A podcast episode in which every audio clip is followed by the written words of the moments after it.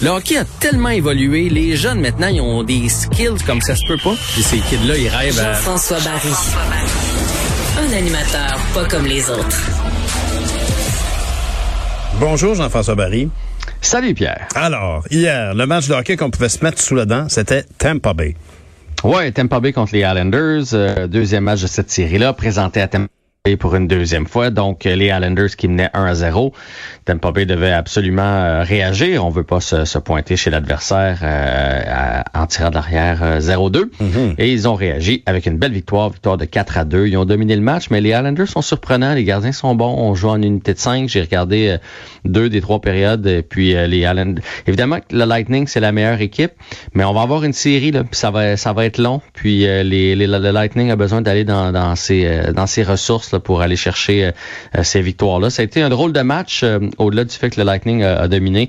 Plusieurs décisions douteuses des arbitres hier ah. qui ont un peu changé la tournure du match, mais une, une mauvaise d'un côté puis une mauvaise de l'autre côté. Fait qu'on va se dire que on va se dire que ça s'annule, mais c'est surprenant que ça arrive avec logiquement on a les meilleurs arbitres de, de la saison lorsqu'on arrive comme ça dans les demi-finales ah et la finale. Ah, ça c'est un angle que je connaissais pas.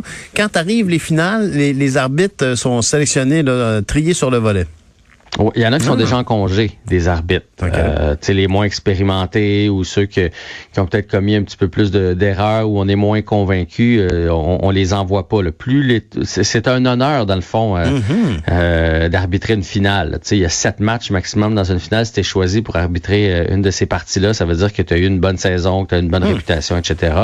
mais tu sais, maintenant aussi, on a accès aux reprises vidéo et tout et tout. Donc, ça a été une, une partie difficile, mais au moins, comme je te dis, il y a eu une mauvaise décision de chaque côté qui a mené à un but de chaque côté, mais on va dire que on va dire que ça s'annule, donc la série est égale 1 à 1. Et Jean-François, tu as souvent fait des parallèles entre les Highlanders de New York et euh, le Canadien dans sa façon euh, de travailler. Mhm. Est-ce que tu penses que le Canadien ce soir euh, va pouvoir ressortir ses arguments pour battre notre nos, nos petits vlimeux de Las Vegas?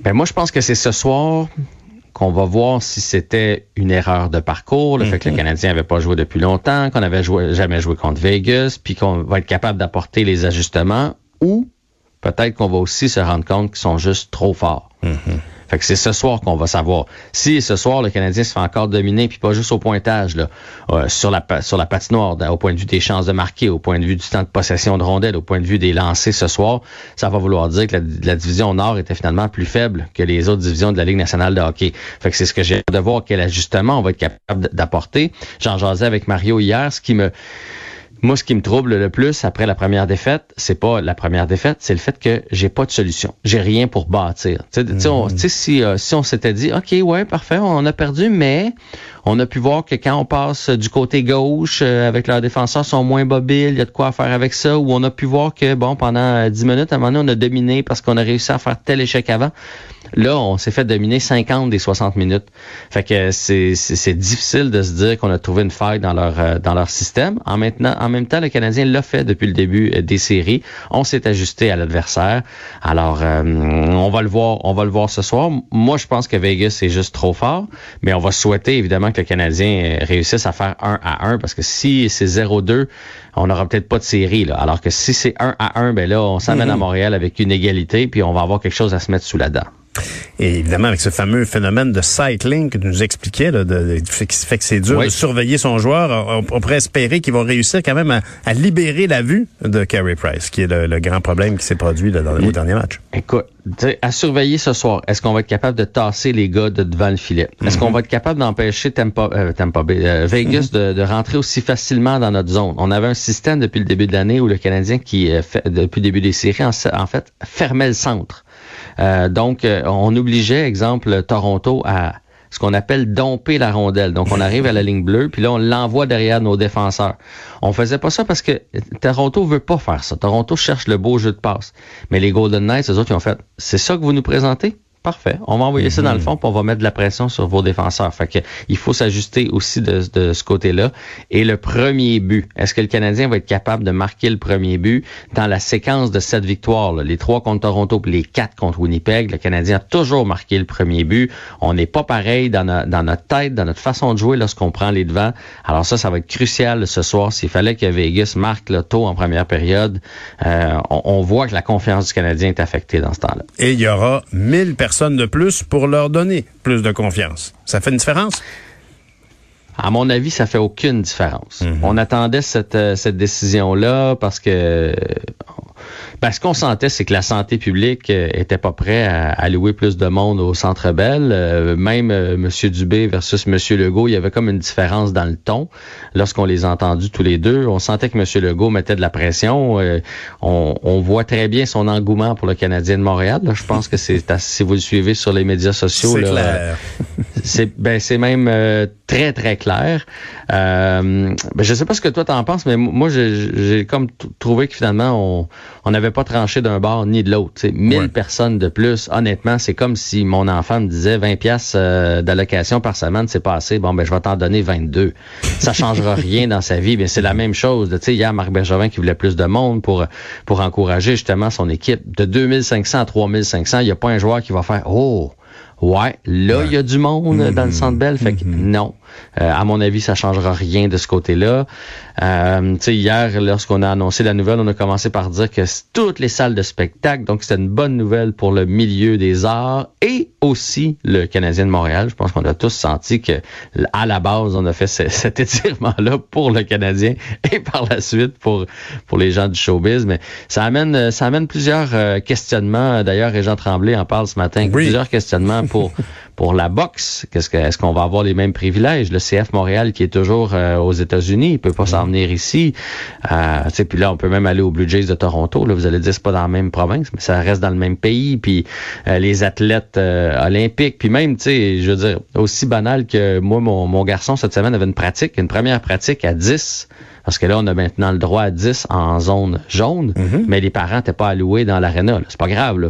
Mais tu sais, à un moment donné, tu fais, OK, on peut en mettre 3500 dans le centre belle, mais on, on peut toujours... Fait euh, tout ça, je lance pas la pierre à personne. Je fais juste dire, moi, je pense qu'on est rendu pour un ménage. Puis c'est Mario Dumont qui avait fait un, un papier là-dessus il y a peut-être 10 jours de dire, là, on peut-tu enlever des consignes, là? Tu sais, tu vas te chercher une bouteille de vin à SOQ, il faut que tu te prennes un panier pareil parce qu'il faut que tu sois à deux mètres de l'autre en avant, puis on, on peut-tu à un moment donné commencer à, simplifier les consignes? Là, Respecter le 2 mètres, le masque quand c'est pas possible. Simplifie, nous ça avec euh, cinq, cinq règles à respecter parce que sinon, là, c'est pas, suivable, puis on va se le dire, c'est pas suivi non plus. Oui, c'est bien dit. Ça, c'est bien résumé. Pas suivable et pas suivi. Tu veux me parler euh, de, Gérard Galland, euh, qui a été nommé entraîneur-chef pour, pour, pour les Rangers ou les Highlanders à New York? Pour les, Rangers, les Islanders sont encore en série. Ça serait Moses qui change ah oui, de entraîneur. En... Ben oui. C'est là que tu vois que je connais pas ça. Eh Mais oui, Gérard Galland, qui est un entraîneur qui a roulé sa bosse, qui a eu beaucoup de succès partout, qui a été assistant coach avec le Canadien, on l'aime beaucoup, a été nommé hier entraîneur des Rangers de New York. Bon, puis tu vas, tu vas parler évidemment du, du CF Montréal qui est obligé de jouer du côté de la Floride, mais le soccer, ce n'est pas que le CF Montréal. Il y a l'Euro, évidemment, et la CONCACAF. Exactement. Commençons avec l'euro. Donc, les résultats d'hier, victoire du Portugal 3-0 contre la Hongrie et la France 1-0 contre l'Allemagne. Et mmh. aujourd'hui, du côté de l'euro, on commence le deuxième tour. Donc, les équipes vont jouer leur deuxième match. Euh, il y a des équipes qui se doivent absolument de gagner, comme par exemple la Turquie, qui, qui qui tire de l'arrière, zéro victoire, une défaite. Advenant une deuxième défaite, ça serait difficile. On joue contre le pays de Galles, l'Italie qui pourrait assurer, lui, sa place euh, en, dans la prochaine euh, ronde, puisqu'on mhm. joue contre la Suisse et on mène déjà 1 à 0. Et la Finlande va jouer contre la Russie. La Finlande qui a une victoire jusqu'à maintenant à son compteur, alors que la Russie a une défaite. Donc, c'est un match, encore une fois, très important. Mhm. Je vous rappelle que les deux premières équipes de chaque section, il y a quatre équipes par section, va passer dans la prochaine ronde et il va avoir trois équipes qui ont terminé meilleur troisième, qui ont terminé meilleur troisième, qui vont réussir à se faufiler aussi. Donc, on rentre dans des matchs un peu plus euh, corsés. Et tu as parlé de la CONCACAF, euh, c'est que le Canada, bon, on fait pas partie de l'euro, mais on est en train d'essayer de se classer pour euh, la CONCACAF et pour la prochaine Coupe du Monde de 2022. Ben, pour la première fois depuis 1997, on s'est classé hier pour la ronde hmm. finale de la CONCACAF. Ça veut pas dire qu'on va aller à la Coupe du Monde. On s'est classé pour la ronde finale. Donc là, on va se battre contre des pays d'envergure comme les États-Unis, le Mexique, la, Jamaïque, le Honduras. Donc, vous voyez le genre de pays, alors que là, ben, par exemple, dans, la dernière ronde, on a battu Haïti. Là. Fait que c'est quand on est quand même pas euh, à la même place, mais c'est une bonne nouvelle pour le Canada. Bon. Et puis là, tu veux me parler de notre collègue Félix Auger-Aliassime, qui était dans un match qui, sera dans un match contre Federer euh, aujourd'hui en Allemagne. On va oh. oui, ben, On va commencer par vous dire c'est ça, il va jouer en Allemagne contre Federer, donc c'est un beau duel, euh, c'est son c'est son joueur euh, préféré, c'est son modèle à Félix Auger-Aliassime. Donc affrontement contre Federer aujourd'hui en Allemagne, mais hmm. hier il a joué contre un Polonais et il a gagné, mais il, a parlé polonais. non, il n'a pas parlé polonais. Il n'a pas oublié ses racines québécoises. Donc, il a manqué un coup. Il n'était pas content après lui et on écoute ce que ça donne.